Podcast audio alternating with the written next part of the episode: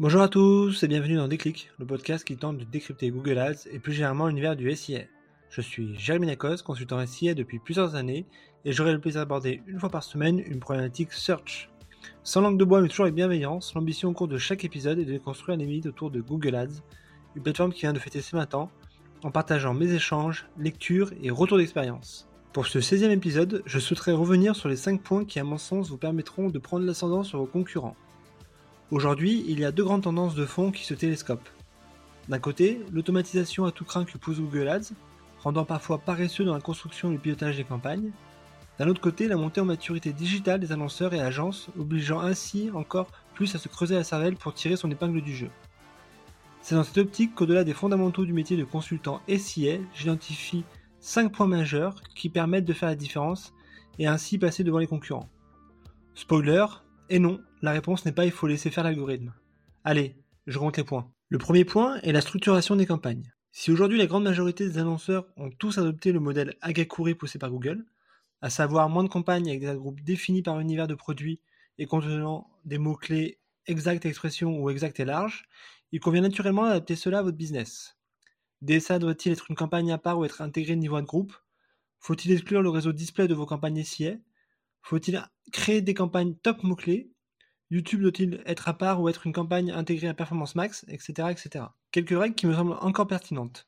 Ne pas dépasser les 20 campagnes par compte, la division marque en marque bien sûr, ne pas dépasser une quinzaine d'ad group par campagne avec des niveaux de CPL proches, appliquer DSA en ad group pour aller chercher la longue tail, exclure les mots-clés déjà achetés en SIA de Performance Max. Le deuxième indispensable concerne l'exclusion des mots-clés. Tâche jugée à la fois comme éminemment chronophage et comme sans intérêt, l'exclusion des mots-clés reste à mon sens l'essence même du métier de consultant SIA. C'est l'équivalent du contrôle au football. Avec la généralisation des campagnes DSA, la mise en application de plus en plus massive du ciblage large, cela devient même obligatoire. J'estime à près de 20% le budget ainsi économisé grâce à ce travail de mise en exclusion que j'effectue chaque semaine sur mes comptes. L'idée, bien entendu, n'est pas de réduire l'investissement, mais de le concentrer uniquement sur des mots-clés qui rapportent des conversions. Mieux, il permet aussi de rediriger le trafic sur la bonne campagne, le bon ad group, qui est le plus pertinent pour la requête. Concrètement, je check tous les termes de recherche qui n'ont pas généré de conversion sur la semaine et dont le CPC est supérieur de 1 euro afin de faire le tri. Le troisième indispensable est l'usage des audiences. Encore trop souvent sous-estimé, l'intégration et surtout l'activation des audiences dans les campagnes SIA constituent des accélérateurs de croissance. Trois exemples. Vous êtes un site d'offres d'emploi, exclure le ciblage plus 65 ans peut s'avérer bénéfique afin de ne cibler que des actifs potentiels. Vous êtes un mutualiste, il sera alors pertinent de booster les profils seniors et d'intégrer des fonctions IF dans vos annonces pour mettre en avant l'offre senior. Enfin, vous êtes un comparateur, il sera bénéfique de créer des segments personnalisés en adressant les audiences qui ont visité les sites concurrents et partenaires afin de les cibler via Performance Max. À la clé, un meilleur ciblage et un budget optimisé sur vos personas. Le quatrième incontournable est la bonne remontée des conversions. Le modèle Google Ads repose sur un algorithme. En conséquence, il est nécessaire de l'alimenter avec de la donnée et surtout de la bonne donnée. C'est à ce titre qu'il est tout simplement primordial de bien traquer les conversions, notamment les micro-conversions. Mieux, il m'apparaît stratégique de remonter les conversions issues de votre base métier, celles qui irriguent toute l'organisation, du contrôle de gestion à la direction en passant par la finance. C'est sur ces chiffres que votre action sera jugée et donc il est tout simplement nécessaire que l'ensemble des parties aient les mêmes valeurs pour prendre les meilleures décisions. Dans le cas contraire, vous allez multiplier les biais d'analyse. Quid de la déduplication dans votre outil de web analyse? Quid de la fenêtre d'attribution? Quid du taux de transformation de vos leads dans le cadre d'industrie lead gen?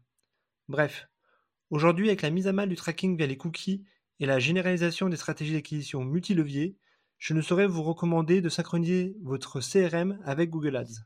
Le cinquième incontournable est la landing page. Longtemps chasse gardée de l'annonceur et de l'équipe web, l'optimisation de la landing page SIA devient un enjeu sur lequel évoluent de plus en plus les agences qui n'hésitent plus à embaucher des profils growth, CRO ou UX designer. J'estime que la qualité de la landing page contribue aujourd'hui à minima à 50% de la performance de vos campagnes, que ce soit son attractivité, sa fluidité, son aspect user-friendly ou son temps de chargement rapide.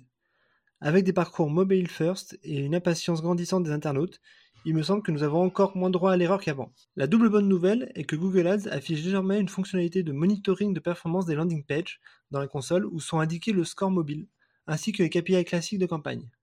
Autre point, la possibilité aussi désormais de piloter des A-B tests de redirection directement dans Google Ads, de manière à identifier la variante qui fonctionne le mieux. En résumé, avec la dynamique de simplification fonctionnelle qu'opère Google Ads, Plus que jamais, l'investissement humain permet de faire la différence entre deux comptes. Gardez en tête qu'un algorithme fonctionne bien à deux conditions.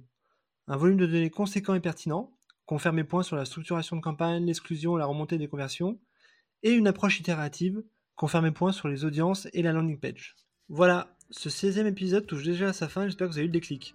Comme toujours, je suis preneur de vos retours, propositions de sujets en commentaire ou par message privé sur LinkedIn. D'ici là, prenez soin de vous, et si vous me cherchez, vous savez me trouver, sur Google bien sûr. Allez, à la prochaine